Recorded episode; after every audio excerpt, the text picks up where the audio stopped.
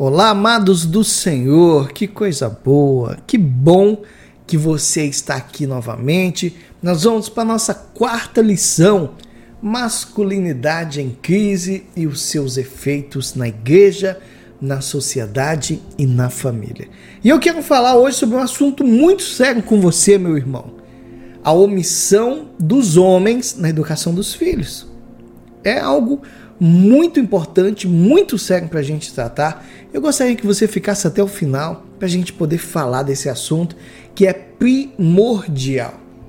E só para você entender, nós temos mais três lições que, se você ainda não ouviu as outras três lições anteriores, eu recomendo para você.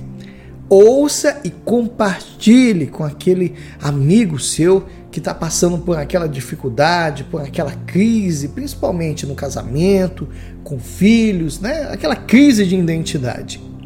Então hoje nós vamos para a nossa quarta lição dos homens em crise. A omissão na educação dos filhos. A palavra de Deus, amados, ela está ensinando que a função de, de educar os filhos é prioridade, responsabilidade do homem. Pastor não sabia disso. É verdade, querido. A Bíblia ela vem trazendo muitos textos que confirmam isso que eu acabei de falar para você. É muito importante a gente ressaltar que na estrutura familiar judaica, a mãe educava o filho até os seis anos de idade só. Quando passava, ela entregava para a tutela do pai, que a partir então se tornava o responsável direto entre as coisas por ensinar o menino e o ofício familiar. Olha que coisa maravilhosa, amados. Lá em Gênesis capítulo 18, versículo 19, Deus deixa muito claro a Abraão que a responsabilidade pela instrução dos seus filhos no caminho do Senhor estava sobre ele. E por meio de Moisés, em Deuteronômio capítulo 6, do versículo 6 ao versículo 7, anota e vai lá conferir, tem que ser crente de Bereia. O Senhor diz aos israelitas que eles deveriam, quando estivessem sentados à mesa, ou até mesmo andando pelo caminho, antes de dormir ou acordar, instruir seus filhos na palavra do Senhor. Salomão, que por sua vez deixou muitas instruções, e quando ele escreve o livro de Provérbios, uma das mais conhecidas passagens, lá no capítulo 22, do versículo 6 de Provérbios, ele diz: Ensina, ah, você já ouviu muito isso, ensina a criança no caminho em que ele deve andar e ainda quando for velho, não se desviará dele. Amados, Salomão é um homem sábio e ele está deixando muito claro aqui que a importância do papel do pai na instrução do menino. Instrua o menino no caminho, não o caminho. Olha só, ou seja, o que, que ele está querendo dizer? Ele está ensinando aqui, ó. Ensine os seus filhos sobre o caminho de Deus, andando nele com eles. Olha que coisa profética. Andando no caminho com os seus filhos, né? Você vai liderar, vai governar pelo exemplo. Você viu que coisa mais linda, amados? E a questão, amados, é que de certa forma essa responsabilidade ela foi esquecida pelos homens, ela foi terceirizada, principalmente os maridos, né? Eles eles transferem essa responsabilidade para as mulheres de ensinar a Bíblia para os seus filhos, amados. Infelizmente, a cada ano que passa, parece que os homens têm se tornado mais omissos, sabe, irresponsáveis. As consequências dessa falta de responsabilidade são irreparáveis. Olha o afastamento dos filhos, por exemplo, de ir na igreja. A maioria dos jovens não quer nem saber. Quantos são os jovens que, por terem pais ausentes, né, pais omissos, foram sequestrados pelo adversário das nossas almas. E eu fiquei lembrando, sabe do que? Lá de 1 Samuel capítulo 30. Pastor, eu não conheço essa passagem. Amados, 1 Samuel capítulo 30, do versículo 1 ao versículo 7. Olha só. Davi, ele estava acampado em Ziclac. E a própria palavra de Deus diz que ele estava ali com os homens dele e ele se assentou naquela cidade. Só que ele, tanto Davi como seus homens, deixam a cidade desguarnecida. E qual que foi a consequência disso? Os amalequitas entraram na cidade, queimaram a cidade, levou cativo as mulheres, as crianças. E o próprio texto está dizendo que quando Davi retorna com seus homens a Ziclac, amados, eles testemunharam causas, da toda queimada, cadê mulheres, cadê crianças, cadê o povo ali? A Bíblia diz que eles choraram tanto, tanto, tanto, até não ter mais força para chorar. Não é porque o choro não tinha acabado, não, eles não tinham mais força para chorar. Eles ficaram profundamente angustiados, porque foi levado aquilo que eles tinham de mais precioso, que eram seus filhos, suas esposas ali. Você consegue perceber que os inimigos só tiveram êxito porque os homens estavam ausentes daquela cidade. Duvido se os amalequitas eles teriam tido sucesso se eles encontrassem ali Davi e os homens que estavam ali, homens de guerra. Amados, com certeza eles não teriam êxito. Agora, parem e pensa comigo. Satanás tem tido êxito em muitos lares. Por quê? Porque os homens estão ausentes. Aqueles que eram para se preocupar com os filhos, com a educação, instruir eles no caminho do Senhor, eles não têm feito isso. Os homens têm dedicado maior tempo ao trabalho, pensando, oh, preciso ganhar dinheiro, preciso ganhar dinheiro, e está se ausentando do lar. Isso é lamentável. E não são poucos, não. Ah, pastor, mas está dizendo que eu não devo trabalhar? Deve, você deve trabalhar, com certeza. Mas preste atenção, a responsabilidade da educação dos filhos é sua. Tem homem que mergulha de corpo e alma ali no trabalho, abandona os filhos na esquina do esquecimento. Ei, presta atenção.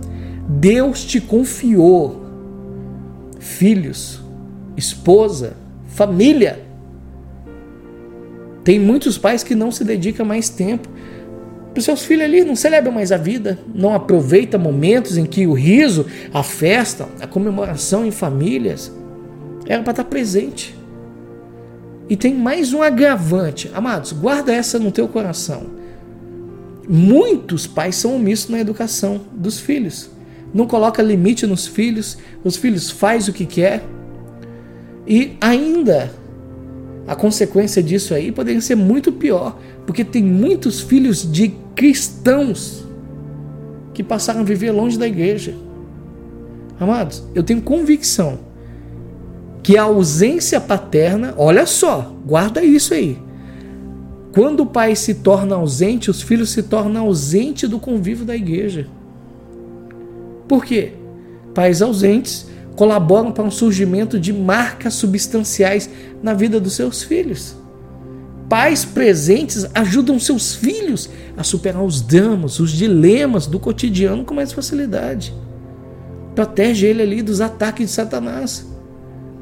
E qual que é o maior problema diante dessa visão toda distorcida? Guarda isso. Olha o papel masculino. Olha o maior problema disso aí, essa crise de identidade. Muitos pais estão abandonando seus filhos. Os filhos e filhas estão se tornando presas fáceis de lobos ferozes. E infelizmente, amados, eu já tive a infelicidade de ouvir alguns homens declarando assim: ó, meu papel, pastor, é sustentar a família é trazer o pão, é dar o sustento para os meus filhos, para minha esposa. Minha esposa que eduque eles. Eu não tenho tempo para isso. Meu querido, pais que pensam assim não se dão conta de que estão cometendo um erro gravíssimo. Pais precisam estar presente no relacionamento com seus filhos, instruindo eles. Ó, oh, esse aqui é o caminho do Senhor, filho. Isso aqui é um princípio. Isso aqui, filho, não pode ser quebrado. Isso aqui é a direção que você deve tomar.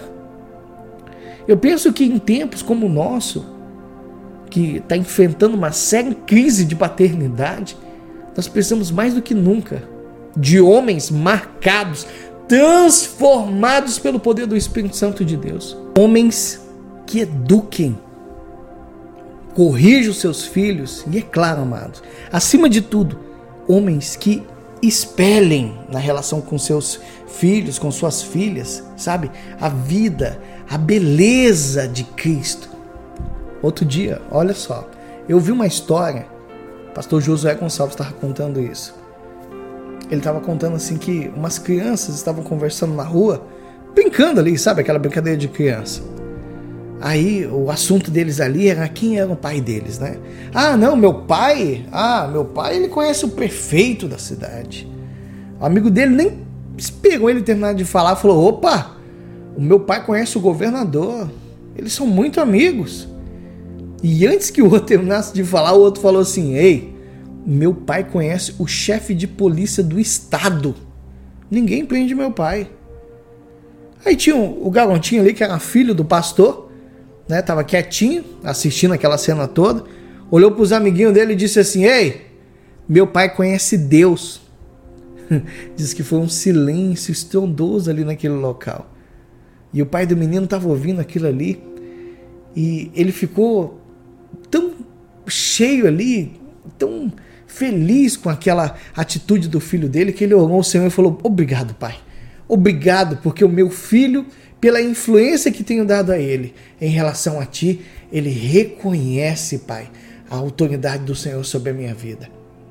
E eu pergunto para você, você, meu irmão, você que está me ouvindo, o que você tem ensinado para o teu filho? Será que o teu comportamento dentro de casa, teu comportamento no trabalho, na igreja, a sua relação familiar aponta mesmo para o fato de que verdadeiramente você conhece Deus? Ou será que a espiritualidade que você vive é frágil, omissa e distante da palavra de Deus? Hã? Fica essa reflexão, para e pensa um pouquinho. Como que o teu filho tem olhado para você?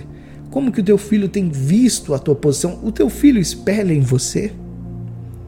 Como que tem sido o teu envolvimento na criação, na educação, no estabelecimento de princípio, de valores de Deus, da palavra, de caráter.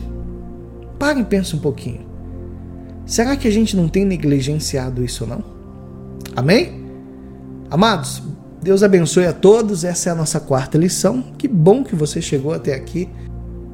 Eu creio que quando você estava ouvindo eu falar, você lembrou de alguém, alguém veio na tua mente o Espírito Santo está tocando no teu coração para você orar por esse homem. Compartilha esses áudios com outros homens que estão passando pela mesma situação. Amém? Deus abençoe a todos, fiquem todos com Deus e não se esqueça, amado, sempre preste atenção nisso. Não seja omisso no cuidado dos filhos, na educação deles dentro de casa. Deus abençoe a todos. Nós vamos para a nossa próxima lição.